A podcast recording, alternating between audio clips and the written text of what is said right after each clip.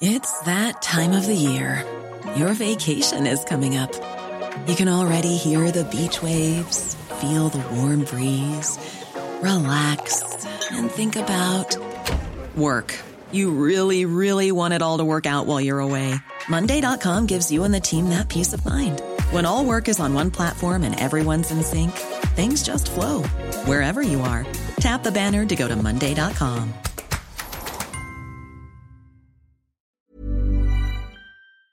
y dinámico de Blanca Becerril.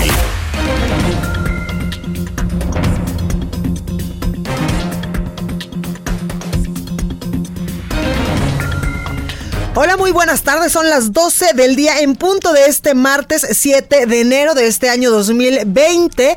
Y yo soy Blanca Becerril, esto es República H aquí por el Heraldo Media Group, el Heraldo Radio transmitido totalmente en vivo desde la Ciudad de México, donde usted nos puede escuchar a través del 98.5 de FM. Yo lo invito, por supuesto, a que se quede conmigo porque en los próximos minutos le voy a dar toda la información más importante generada hasta este momento para que usted, por supuesto, esté bien informado. Y es que vaya que hay muchas cosas que contarle, porque hoy en la conferencia matutina del presidente de México, Andrés Manuel López Obrador, se habló de uno de los problemas de uno de los delitos que está aquejando en estos momentos a varios estados del país, entre ellos eh, a Guanajuato, donde incluso pues ya se ha dado la creación de un cártel por el tema del robo de combustible, el famoso Huachicol, y por supuesto Puebla, que es uno de los estados del país donde desde hace muchísimos años pues este problema está latente y ha cobrado pues ya varias, varias vidas de pobladores que eh, pues lamentablemente se dedican al robo de combustible. También se habló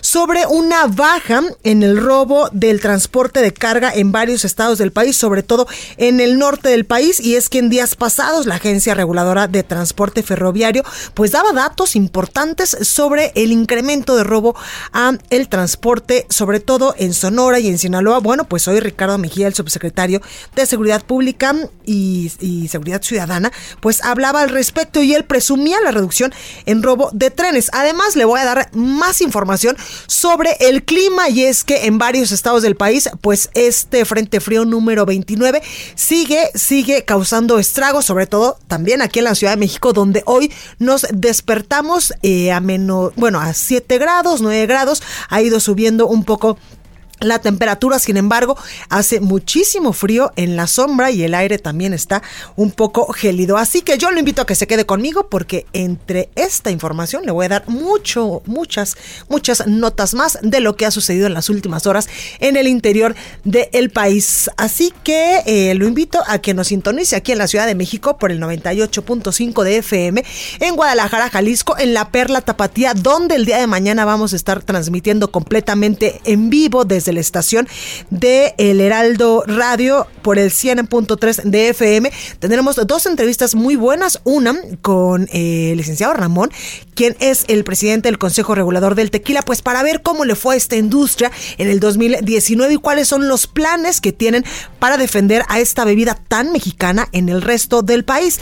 También tendremos una entrevista que ya ha sido confirmada con la encargada del programa Jóvenes Construyendo el Futuro en todo el estado de Jalisco. Así que mañana no se pierda nuestra transmisión especial desde Guadalajara. En San Luis Potosí nos escuchamos por el 93.1 de FM, en Tampico, Tamaulipas por el 92.5 de FM, en Reynosa por el 103.3, en Villahermosa, Tabasco por el 106.3 de FM, en Acapulco Guerrero por el 92.1 de FM y a partir de este 2020 por el 540 de AM en varios municipios del Estado de México. También recuerde que nos puede seguir a través de nuestras redes sociales. En Twitter estamos como arroba el heraldo-mx. Mi Twitter personal es arroba blanca becerril. En Instagram, en Facebook y en YouTube también estamos como El Heraldo de México y nos puede usted escuchar y ver totalmente en vivo a través de www.elheraldodemexico.com.mx. Ahí hay una pestañita de color azul y ahí usted le da play, nos escucha y nos ve a través de streaming. Ahí le estoy mandando un saludo afectuoso para que nos vea también por este medio, por esta... Eh, pues por esta página web de este periódico que desde muy temprano, todos los días, incluidos sábados y domingos, porque aquí no descansamos ni un solo día, le lleva la mejor información de todos los rubros. Así que yo le invito a que se quede conmigo y vamos a un resumen de noticias y comenzamos. En resumen. Desde Palacio Nacional, el director de Pemex, Octavio Oropesa, informó que a un año de que se puso en marcha la estrategia de combate al robo de combustible, mejor conocida como Huachicol, se ha logrado reducir este delito en un 91%.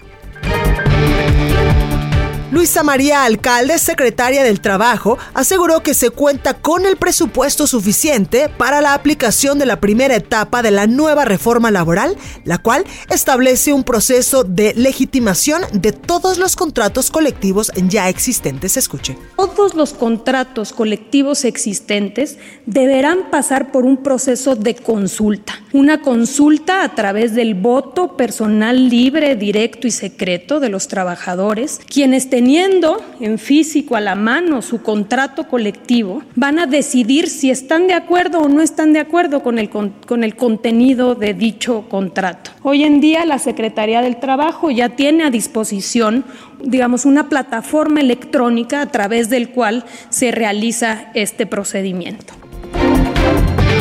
Santiago Nieto, titular de la Unidad de Inteligencia Financiera de la Secretaría de Hacienda, informó que se investiga a seis organizaciones que podrían estar ligadas con el exsecretario de Seguridad Pública, Genaro García Luna, incluida la agrupación religiosa Legionarios de Cristo. En la inauguración de la reunión anual de embajadores y cónsules, el canciller mexicano Marcelo Ebrard aseguró que una prioridad en la materia es que Estados Unidos reduzca el tráfico de armas hacia nuestro país. En información internacional, con 25 votos a favor y 3 en contra, el Comité de Finanzas del Senado de la Unión Americana aprobó la ley de implementación del TEMEC, por la que pasa al Pleno. El secretario general del Partido Socialista Obrero Español, Pedro Sánchez, logró su investidura como presidente del gobierno español tras obtener la mayoría simple en el Congreso de los Diputados. Escuche. El resultado de la votación ha sido el siguiente. Votos emitidos 350. Votos a favor del candidato, 167. Votos en contra del candidato, 165. Abstenciones, 18. Señorías, al haberse alcanzado el voto favorable de la mayoría simple de los miembros de la Cámara, queda otorgada la confianza al candidato don Pedro Sánchez Pérez Castejón, lo cual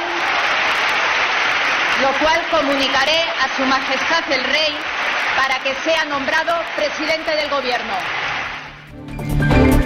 Y tras un intento de la Guardia Nacional venezolana por impedir el acceso a Juan Guaidó a la Asamblea Legislativa, el líder opositor ocupó el podio presidencial durante la primera sesión del periodo 2020-2021.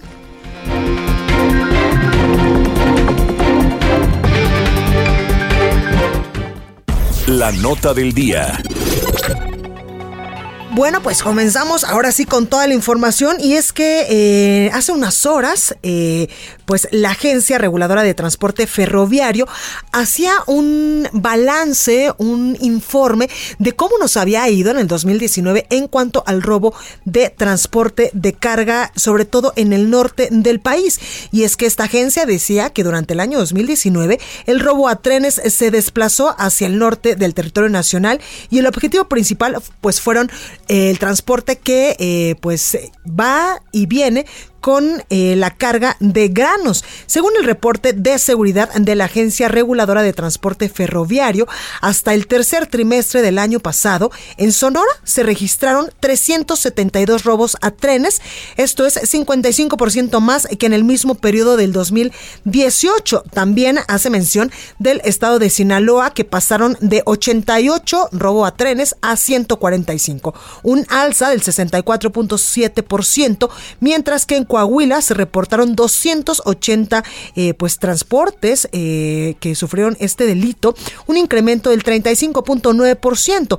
En contraste, también dice la Agencia Reguladora del Transporte Ferroviario, Puebla que en el 2018 lideraba pues este ranking, tuvo una caída del 28.1% con 256 robos y Guanajuato registró una baja del 13.2% con 248 delitos de este tipo. Según este reporte, de enero a septiembre del año 2019, el 26.9% de los robos fueron dirigidos a cargamentos de granos, lo que ubica a este producto como el más buscado por los delincuentes seguido de las autopartes. Y sobre esto que eh, pues hace algunas horas, este reporte, este, esta información que hace algunas horas daba a conocer eh, la Agencia Reguladora de Transporte Ferroviario, hoy se habló en la conferencia matutina del tema. Y es que Ricardo Mejía, subsecretario de Seguridad Pública y Ciudadana, aseguró que el robo de trenes tuvo una disminución a comparación de lo que dice la Agencia Reguladora del Transporte Ferroviario. Él dice que tuvo una disminución durante el año pasado, contrario a lo que reporta esta agencia. Pese, eh, presente en la conferencia de prensa matutina del presidente de México, Andrés Manuel López Obrador, que se dio lugar hoy aquí en la Ciudad de México, en Palacio Nacional, el funcionario federal aseguró que esa agencia, nos referimos a la Agencia Reguladora del Transporte Ferroviario, reporta todos los incidentes, pero las denuncias que registra el Ministerio Público son mucho menores. Escuche. La Fiscalía General, que en uso de su autonomía, la cual respetamos, pues informa todo lo contrario, que hay una disminución muy importante en las denuncias presentadas con motivo del robo de trenes. De tal suerte que hasta el mes de noviembre del año pasado se habían presentado 1.051 denuncias por robo de trenes contra 1.471 del año pasado, es decir, el 2018. También eh, Ricardo Mejía, el subsecretario de Seguridad eh, Pública y Participación Ciudadana, hacía referencia a estos estados del país que yo le comentaba hace unos momentos, donde eh, la Agencia Reguladora de Transporte Ferroviario dice que han incrementado el robo en el transporte, como son Sinaloa, también el estado de Coahuila y Sonora. Sobre esto también hablaba Ricardo Mejía hace unos momentos en la conferencia matutina y decía que pues estos estados son los que también han tenido una reducción importante en este delito. Escuche. Por ejemplo, refieren que en Sonora se cometieron 372 robos, que equivale a un 55% más que en el 2018. Sin embargo, según las denuncias presentadas ante la Fiscalía General, en Sonora solo fueron 68. En el caso de Sinaloa, hablan de que subió el robo de 88 a 145. Sin embargo, en Sinaloa apenas se han presentado 25 denuncias por este delito. Y un caso que llama la atención por, por lo exagerado es Coahuila. Coahuila hablan de 280 eh, casos de robo de trenes, un crecimiento del 55%. Sin embargo, en Coahuila no ha habido un solo, una sola denuncia en el año hasta el mes de, de noviembre por robo de trenes. Pues ahí el contraste en las cifras, en las cifras que tiene el gobierno federal y en las cifras que presenta la Agencia Reguladora del Transporte Ferroviario sobre este delito grave en varios estados del país, sobre todo en el norte que se refiere al robo del autotransporte, que como ya lo han comentado, pues en los últimos meses se ha dedicado más al robo de transporte de granos. Y también otro tema que dio mucho, mucho, eh, pues mucha información hoy en la conferencia matutina fue el tema del robo de combustible, el famoso Huachicor, que como yo le decía, pues ha estado presente durante mucho tiempo ya en varios estados del país, sobre todo en Puebla y últimamente en Guanajuato, donde incluso pues hay ya un cártel, el cártel eh, de Lima, Rosa de Lima, donde eh, pues uno de sus fuertes es precisamente el robo de combustibles. Ahí el titular de Pemex, Octavio Romero, aseguraba que a un año de haberse implementado esta estrategia, para eh, pues eh, coadyuvar a eliminar o a controlar o a disminuir el robo de combustible. 680 personas han sido vinculadas a proceso por este delito, resultando 562 personas sentenciadas. Asimismo, el funcionario federal pues dijo que fueron bloqueadas 240 personas y 811 cuentas bancarias relacionadas con el delito de huachicoleo. Escuche.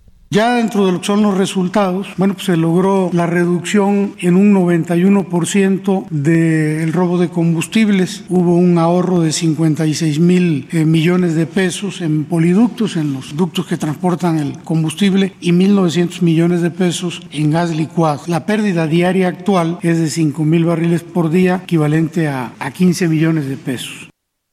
Bueno, yo le decía hace unos momentos, el cártel de Santa Rosa de Lima, este cártel eh, que está principalmente en Guanajuato, que una de sus eh, partes fuertes, pues precisamente es el robo de combustible. Y es que también eh, el titular de Pemex, Octavio Romero, revelaba que Sedena y la Secretaría de Marina, pues intervinieron en las oficinas centrales de Pemex, donde también se asignaron a 44 ingenieros militares para vigilar el sistema. Además, se atendieron 51.5 kilómetros de concreto sobre cuatro ductos de alta incidencia y se instalaron sistemas de alerta en 308 kilómetros de ductos en varios puntos del país para precisamente evitar el robo de combustible. Escuche. Dentro de lo que fueron las agresiones que sufrieron las fuerzas federales, tendríamos a siete eventos, a personal desplegado en ductos en los estados de Guanajuato, Hidalgo, Puebla, Tabasco y Tlaxcala, y siete eventos a convoyes que transportaban hidrocarburos en los estados de Oaxaca, Sinaloa, Tamaulipas y Veracruz. Hubo un evento relevante el 18 de enero del 2019, todos ustedes lo recuerdan, en el municipio de Trahuelilpan, Hidalgo, con la explosión de una toma clandestina y cómo no recordar ese incidente allá en Hidalgo donde lamentablemente pues cobró la vida de muchas personas. Sobre este tema también en días pasados la Secretaría de Marina Armada de México pues aseguraba que más de 3 mil de 3 millones de litros de huachicol pues ellos habían eh, asegurado durante el primer año de la presente administración federal. En un informe de la dependencia señala que derivado de la estrategia de apoyo a la seguridad de instalaciones estratégicas de Pemex se logró decomisar 1.378.000 litros de gasolina, siendo los estados de Veracruz, Puebla, Tlaxcala, también Hidalgo, Guanajuato, Baja California, Campeche, Sonora, Quintana Roo, Colima y Guerrero los principales puntos de detención y aseguramientos de este, eh, pues de este hidrocarburo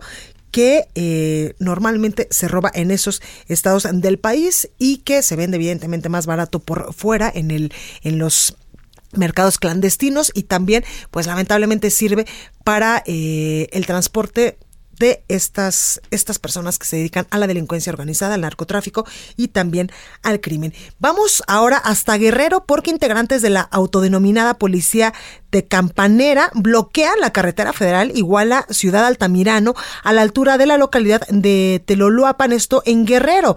Las autodefensas piden que las fuerzas de seguridad instalen retenes de revisión de distintos en distintos puntos de estas vías que comunican a las localidades de Cuetzala del Progreso y también Teloluapan. Dirigentes de esta organización también han explicado que integrantes de un grupo criminal pretenden ingresar a esta zona para crear zozobra y miedo a la ciudadanía. Es por eso que se están protestando en estos momentos en esta localidad. El cierre de la vía federal es total, lo que ha provocado que desde la mañana de este martes, pues vehículos particulares y de transporte público estén varados. Por su parte, el vocero de seguridad del gobierno estatal, Roberto Álvarez Heredia, ya está en Telolapan dialogando con los líderes de la policía comunitaria para poder levantar este bloqueo. Y también hay información importante en Durango porque la madrugada de este día los agentes de la policía estatal eh, pues decomisaron un, un taxi donde había 50 paquetes de marihuana ocultos en la cajuela de este vehículo allá en el municipio de Ocampo, en Durango, que recorría la carretera panamericana Durango-Parral a la altura del kilómetro 346, donde pues eh, los, eh, las personas de seguridad, los eh, uniformados, se percataron de un, de un vehículo del Servicio Público del Estado de Chihuahua circulando en exceso de velocidad, por lo que procedieron a marcarle el alto a su conductor. Iban dos taxistas y ahí eh, pues estos, eh, estas autoridades de seguridad eh, procedieron a hacer una revisión al vehículo donde encontraron en la cajuela 50 paquetes de hierba verde con características de la marihuana con un peso aproximado de un kilo con 750 gramos. Por supuesto que el vehículo, que era un Nissan de la línea Suru, la droga, así como los dos tripulantes de este taxi, fueron puestos a disposición del Ministerio Público por la responsabilidad que le resulte. Y vamos ahora con nuestra compañera Teresa Montaño, porque fue despedido el alcalde de Ocuilán, Félix Alberto Linares, fallecido en un accidente aéreo el pasado sábado 4 de enero. Tere, ¿cómo estás? Bien, Blanca, buen día a ti al auditorio. Pues sí, para comentarte que el pueblo completo de Ocuilan despidió este lunes a su alcalde Félix Alberto Linares González, luego de que el pasado lunes muriera fatídicamente en un percance aéreo en el vecino estado de Morelos. Entre canciones, tumultos de dolientes y flores, se dio el último adiós al edil que como pocos, marchó al lado de su gente, ya fuera para sacarlos de la tragedia en los sismos del 2017 o defender su patrimonio forestal de las mafias de taladores que lo asolan cotidianamente. Las exequias del edil se convirtieron así, Blanca, en una larga jornada de duelo que arrastró al pueblo completo hasta el Camposanto, donde fue despedido en un homenaje multitudinario y en un río imparable de dolientes y flores durante prácticamente todo el día de este lunes. El tributo al edil perredista que apenas en 2018 había logrado una auténtica hazaña para el PRD mexiquense como conseguir una reelección comenzó con un homenaje de cuerpo presente en la plaza principal del pueblo, donde cientos de personas acudieron desde muy temprano para acompañarlo y recordarlo. Tras la ceremonia de cuerpo presente en la explanada abarrotada de oculenses de toda la comarca, el féretro del alcalde fue acompañado, fue acompañado a pie y sobre multitud de hombros hasta el cementerio de la población rural, con comitivas detrás de él cantando vivas, cargando flores, llorando y cantando música mexicana, algo que él amaba. Al paso los pésames por su sorpresiva muerte no se limitaron a sus familiares más cercanos, los oculenses se abrazaban entre la multitud lamentando unos y otros su partida. El ataúd atravesó largas filas de gente llevando cirios, lanzando porras y cantando o llorando, mientras que otros le lanzaban miles de pétalos de flores blancas. Sus familiares, esposa, hijos, así como algunos de sus colaboradores más cercanos, encabezaron la ceremonia cívica en la plaza y luego la última ceremonia antes de sepultarlo. Y bueno, pues así transcurrió, eh, comentarte a grandes rasgos, eh, esta jornada de duelo en Ocuila. Lo tenemos María Teresa Montaño. Muchas gracias por esta crónica detallada de cómo eh, pues se le despidió a este alcalde que lamentablemente pues perdió la vida el pasado fin de semana. Gracias. Gracias, buen día. Bueno, y vamos hasta Michoacán porque miembros del cártel Jalisco Nueva Generación atacaron a elementos de la Policía de Michoacán y la Guardia Nacional, esto en Chinicuila, en Michoacán. Charbel Lucio nos tiene toda la información. Charbel, adelante. ¿Qué tal, Blanca? Buenas tardes pues autoridades de ese municipio de Chinicuila, ubicado a 365 kilómetros de la capital del estado, confirmaron eh, este ataque armado que se perpetró sobre la carretera Cualcomán-Aquila, a la altura de la comunidad de Mina de la Nuez, en la región Sierra Costa de Michoacán. En este punto circulaba a la tarde de ayer un convoy de la Secretaría de Seguridad Pública y de la Guardia Nacional, cuando fueron sorprendidos por un grupo que portaba armas de alto poder y que iniciaron el ataque contra las corporaciones. Los elementos de seguridad repelieron la, eh, la agresión y así se originó un enfrentamiento que se prolongó por varios minutos. Los elementos de seguridad se vieron rebasados por el nutrido grupo de civiles, por lo que un grupo autodefensa del municipio vecino de Cualcomán acudió en apoyo a los policías. El saldo final de esta confrontación fue de dos elementos de la policía de Michoacán lesionados que se reportan estables.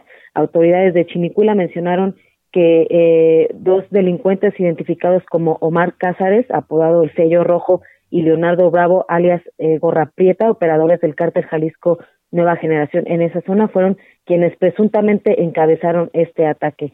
Con este suman cinco las embestidas del cártel Jalisco Nueva Generación a corporaciones de seguridad y a la población de la región Tierra Caliente y Sierra Costa de Michoacán en los, en los últimos cinco meses.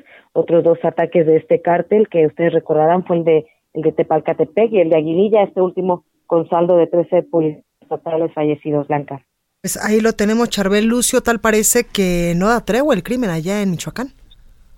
No, eh, continúan estos ataques hacia la población, hacia la policía estatal y en esta ocasión pues también la Guardia Nacional se vio eh, rebasada por estos grupos criminales que operan principalmente en esta zona de Tierra Caliente que eh, pues está cercana al estado de Jalisco. Totalmente, Charbel, gracias por este reporte.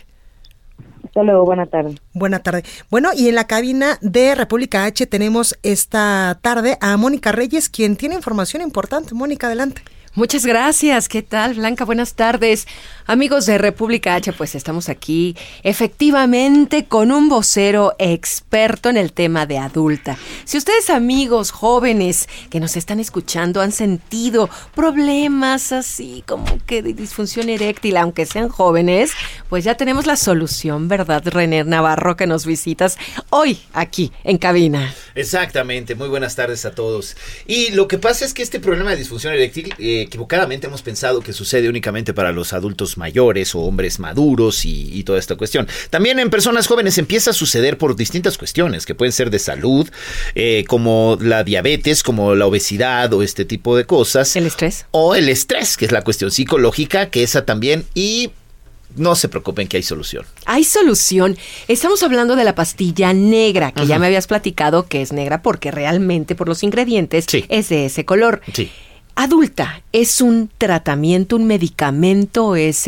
efecto inmediato? Platícanos más. Adulta es un tratamiento, no es un medicamento. Es decir, adulta no es una pastilla que se tome para un evento, para un solo evento y para una, para una función de únicamente 12 o 24 horas. Adulta se toma como un tratamiento un día sí y un día no, solo por un espacio de tres meses. Los efectos se comienzan a sentir desde las primeras tomas. Efectos de cuáles estoy hablando. Simplemente, erecciones que duran mucho más tiempo y erecciones más firmes. Y al terminar el tratamiento de los tres meses, los efectos continúan de forma permanente en el el cuerpo del hombre. Ya no se preocupen, hombres maduros, chavos de 18 años en adelante porque llegó adulta. Y yo quiero preguntarte, ¿dónde podemos encontrar esta Qué pastilla negra? Mira, mucha gente, ya hay cientos de miles de mexicanos que estamos usando adulta y mucha gente de repente dice, güey, qué maravilla, qué bárbaro, voy a ir a buscarlo, ¿no? ¿En qué farmacia? ¿En qué farmacia? No, a ver, no salgan a corriendo a buscarlo a la farmacia, a alguna tienda o algo así, porque adulta se distribuye únicamente a través de su propia línea de distribución. ¿Cuál es esta? Es el teléfono 800 230 mil 800 230 mil También hay una página web, se llama adulta.mx, sin el punto com, adulta.mx para más información. Pero el teléfono yo les recomiendo que hagan la llamada lo más pronto posible. A ¿eh? ver, de nuevo. Ahí les va. 800 230 mil ¿Por qué insisto en el teléfono? Porque ahorita tengo una promoción telefónica para los radioescuchas así. Después de Reyes, 7 de enero, van las promociones. No, y para tener un dos, a partir del 2020 fenomenal. 800 230 mil, llamen en este momento. Dos frascos de adulta al precio de uno. Y eso es para empezar. Y además un tratamiento del medicamento Prinex. Prinex, eh, Prinex es un medicamento que sirve para eh, combatir la eyaculación precoz, pero que usado en personas que no, no tienen ese problema, lo que hace es prolongar la duración de la relación íntima. O sea, ahí viene el paquete completo. Además de adulta, tenemos ese regalo de Prinex. Exacto. Y tenemos dos por uno. Ajá. Ah, ¿llamando a dónde? 800 230 mil 800 mil. Las llamadas entran a partir de este momento. Solo la promoción es para 50 primeras llamadas. Los pedidos se entregan a toda la República Mexicana y no hay gastos de manejo y envío. O sea que aprovechen, solo pagan, solo pagan un solo frasco, reciben otro más y el Prinex, nada más y empiezan a gozar de un 2020 lleno, lleno de placer. Solo tres meses de tratamiento y estamos felices a las puertas de su casa. Muchas gracias a René Navarro de Adulta. Y bueno, pues nosotros continuamos contigo, Blanca. Saca puntas. A pesar de los gritos y sombrerazos, el presidente López Obrador tuvo tiempo para la broma y el espaldarazo. Al concluir su acto en Anenecuilco, dijo que el gobernador de Modelos, Cuauhtémoc Blanco, sigue metiendo goles y aunque le vaya mal al América, continuará el apoyo del gobierno federal.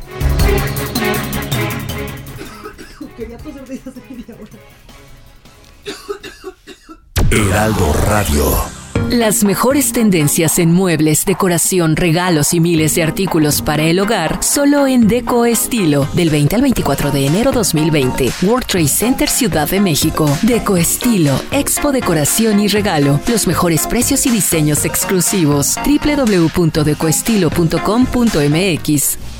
La contaminación por la actividad humana, la sobrepoblación y el consumo excesivo están acabando con el medio ambiente. El tiempo se está agotando. Impulsamos una política preventiva en materia de biodiversidad. Evitemos que las próximas víctimas seamos nosotros. Porque tú lo mereces. Trabajemos juntos para que las cosas cambien. Somos la Revolución Democrática. Somos PRD. Escucha mi silencio. Escucha mi mirada. Escucha mi habitación. Escucha mis manos. Escucha mis horarios. Escucha todo lo que no te dicen con palabras. Si ves que algo ha cambiado, siéntate con ellos. Dialoga y demuéstrales que estás ahí para ayudarlos. Construyamos juntos un país de paz y sin adicciones. Juntos por la paz, Estrategia Nacional para la Prevención de las Adicciones. Gobierno de México. Heraldo Radio 98.5 FM. La temporada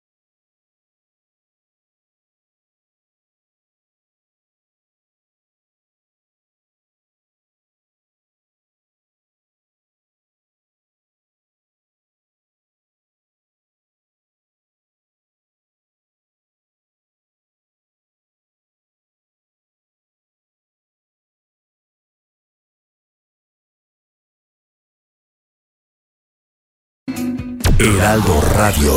Estamos de regreso con la información más importante de la República en República H, con Blanca Becerril, transmitiendo en Heraldo Radio, en resumen. En estos momentos eh, se está dando una reunión con la familia Levarone. Exactamente está hablando en estos momentos Julián Levarón, quien se ha reunido con el fiscal general de la República, Alejandro Hertz Manero. Escuchemos y mueren uh, de forma violenta muchísimos mexicanos todos los días. Entonces, él, él nos confirmó que la sociedad civil nos, to nos toca organizarnos para ayudarle a las autoridades y, uh, el, Poder Judicial y el Poder Legislativo no, nos, han, nos han quedado muy cortos. No, no les han dado ni siquiera los instrumentos a los policías para que ellos puedan hacer bien su trabajo y tristemente estamos viendo que todo queda en la impunidad y eso es una, una alentador de los criminales, de los que viven del esfuerzo ajeno y de los que asesinan a, a, a, a nuestra gente. Y nosotros tenemos que asumir esa responsabilidad. Últimamente, la defensa de la vida y la protección de la vida es una responsabilidad de todos.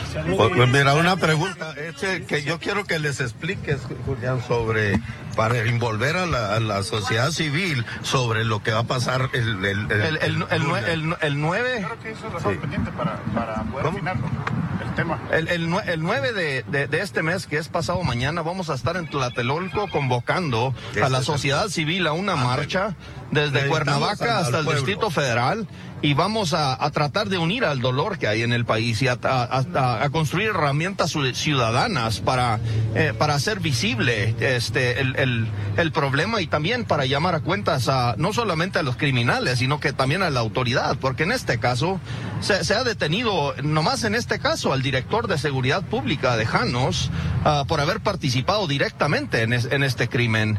Y bueno, el, el, el eso es mucho más dañino que el, la cabecilla del crimen organizado, porque eso es traicionar a la comunidad. Ellos tienen autoridad y, y, hasta tienen un sueldo por parte de la comunidad. Bueno, pues acabamos de escuchar a Julián Levarone, quien hace unos momentos se acaba de reunir con el fiscal general de la República, Alejandro Gertz Manero, donde eh, pues se les dieron avances en del caso donde lamentablemente pues murieron varios integrantes de esta familia en los límites de eh, Sonora y Chihuahua, donde se les informó que hay siete detenidos ya por el ataque a esta familia Levarón, entre ellos el director, uh, el director de seguridad pública del estado. Además, Julián Levarón acaba de informar que el próximo 9 de enero de este año 2020 se darán cita en Tlatelolco para eh, pues traer una una marcha, una manifestación que saldrá desde Cuernavaca y llegará a la Ciudad de México, donde estará integrada por la sociedad civil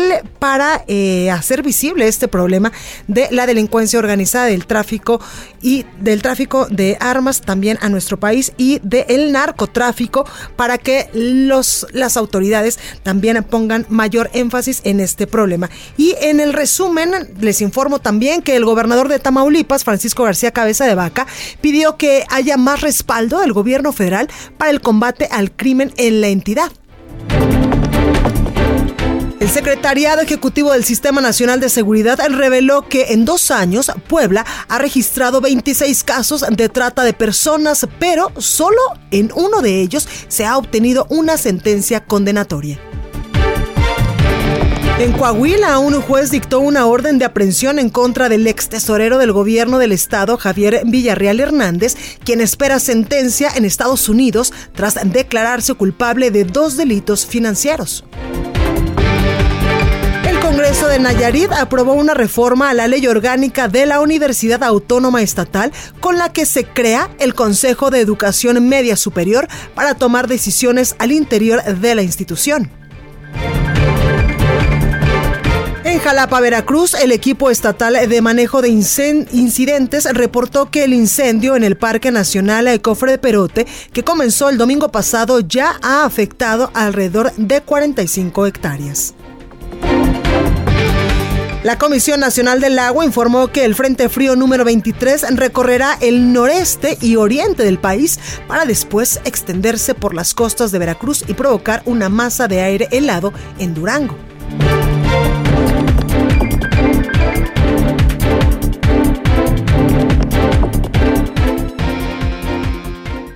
Estados.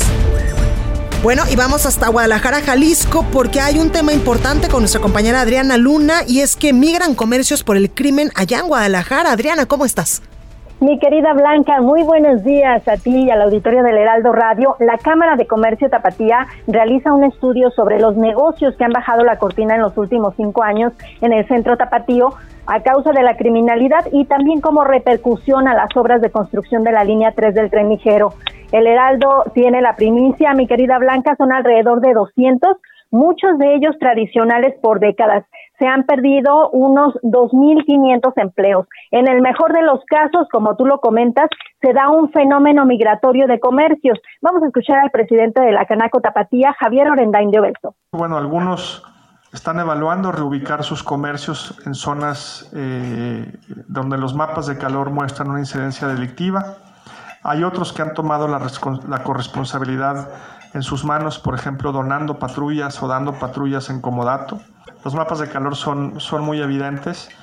Lo que te diría es que en esas zonas puntuales hemos buscado establecer eh, no nomás la ayuda a la policía, sino también estas redes ciudadanas de comunicación para poder estar alertándonos de vehículos sospechosos, personas sospechosas. Y es que esta inseguridad está obligando a los comerciantes a invertir unos 300 mil pesos en protecciones, en cámaras de seguridad, y además la conclusión de esta línea 3 del tren ligero se ha estado retrasando un año, otro año, y esto lleva a daños colaterales en los negocios. Los clientes no llegan, la cortina se cierra, en el mejor de los casos, eh, pues migra a otra zona, especialmente rumbo a Zapopan o Tlajomulco, que son los municipios en crecimiento, se puede decir hasta irrazonable. La línea 3 comenzó a construirse en 2014, va a recorrer en 30 minutos cuatro municipios desde Zapopan hasta Tonalá y se espera que ya esté operando en junio de este año. Los robos con violencia obviamente se han disparado y esto pues es riesgo para todos, querida Blanca y auditorio. Totalmente. Hasta, el momento se habla de 108 policías que han muerto y pues la Canaco en, en alguna muestra de solidaridad está becando a 11 niños que quedaron huérfanos porque los uniformados cayeron en cumplimiento de su deber y les está pagando estos estudios tanto a nivel básico como a nivel superior, Blanca. Pues ahí lo tenemos, Adriana, y es que qué lamentable que ni siquiera en tu propio estado, en tu propia ciudad, en tu propio municipio, pues puedas trabajar tranquilo. Así es, pues son pérdidas económicas y estamos hablando sobre todo, Blanca, de negocios que ya tenían dos o tres generaciones. Entonces duele más aún el que tengan que cerrar la cortina. Totalmente. Adriana Luna, gracias por esta información. Muy buenos días. Buenos días.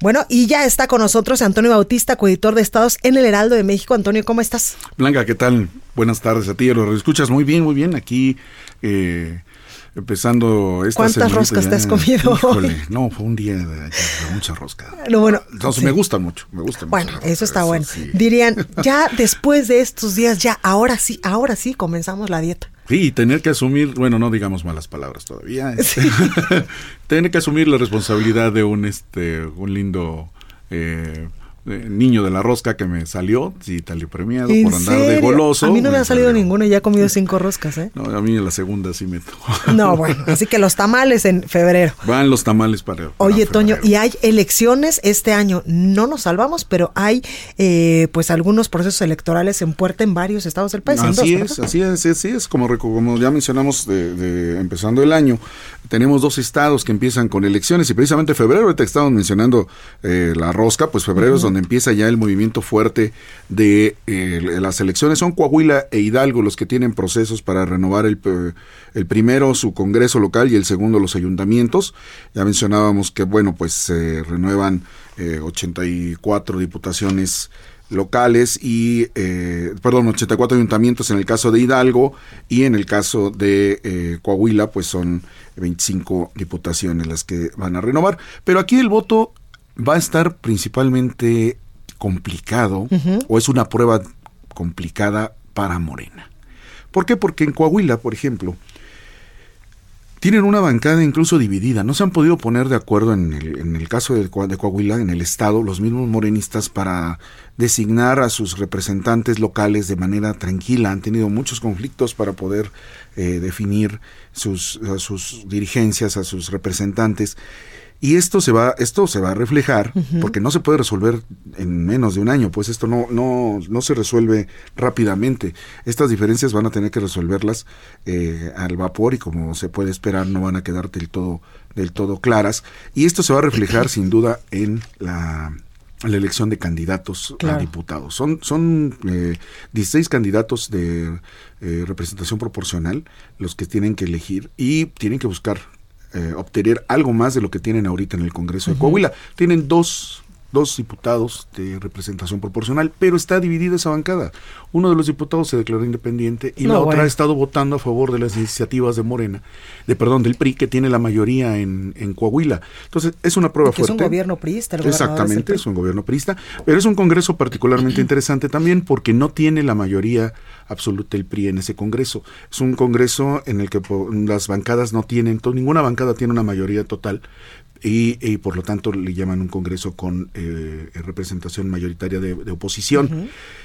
Pero aún así, el, el PRI lleva una ventaja muy Claro. fuerte, ¿no? Entonces, Morena aquí, en este caso, los diputados van ya sin, sin el, eh, el reflejo de, de Andrés Manuel López Obrador en la, en la boleta, y eso sí va a ser una prueba difícil para, para Coahuila, para poder pues fijar ya un, un poco más de, eh, eh, digamos, liderazgos en su Congreso local de Morena para ver si pueden eh, concretarlo en esta elección. Y en el caso de Hidalgo también tienen una serie de situaciones, sobre todo, por ejemplo, con el coordinador Ricardo Baptista, que ha sido señalado de estar apoyando a lo que se le conoce como el Grupo Universidad que lo encabeza Gerardo Sosa Castelán.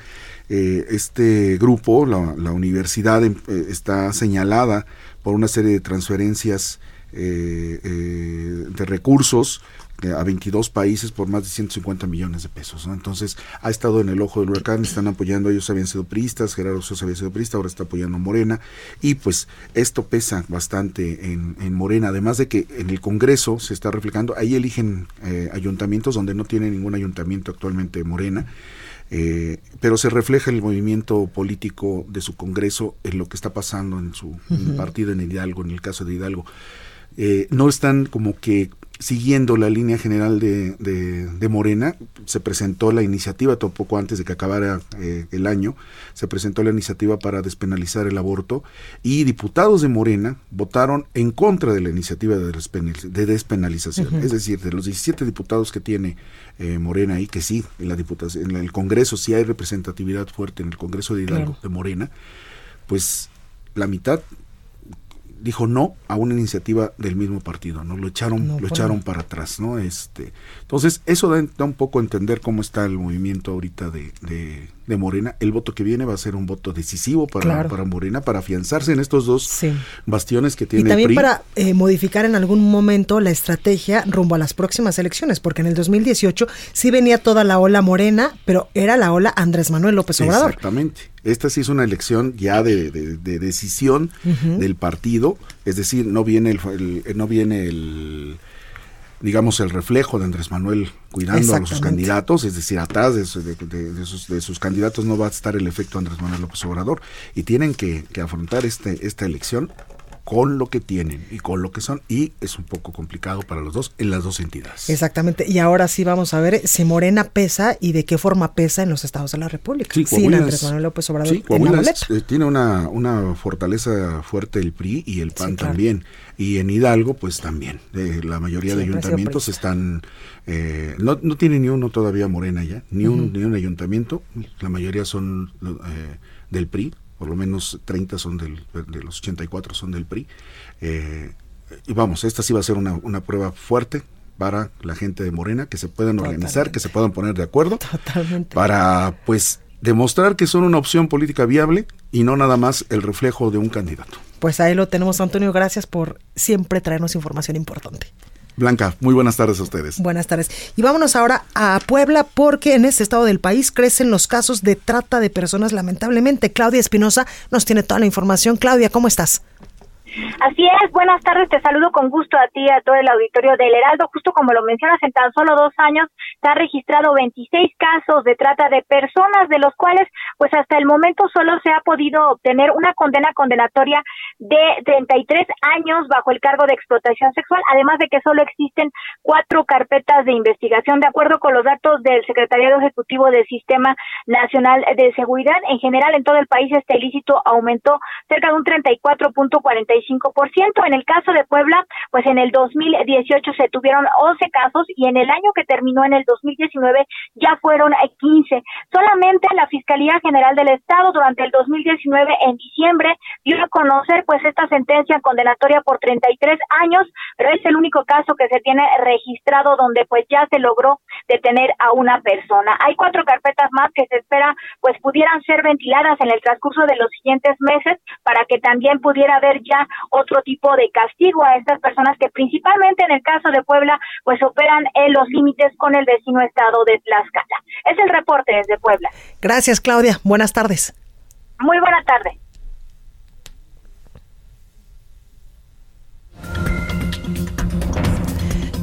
Bueno, y tengo en la línea telefónica, me da mucho gusto saludar a la señora Isabel Miranda de Guales. Ella es presidenta de la organización Alto al Secuestro AC. Señora, muy buenas tardes, ¿cómo está? ¿Qué tal? Qué gusto saludarla, aquí estoy a todo el auditorio. Eh, señora Isabel, pues cuéntenos, hay nuevos datos, datos todavía alarmantes sobre uno de los delitos que más eh, pues afecta a varios estados del país y sobre todo a varias familias, que es el secuestro. Así es, por desgracia la cifra negra sigue siendo enorme, pero de lo que sí tenemos registrado, es decir, lo que registra el Secretariado Ejecutivo, que es la institución encargada de recopilar toda la información a nivel nacional.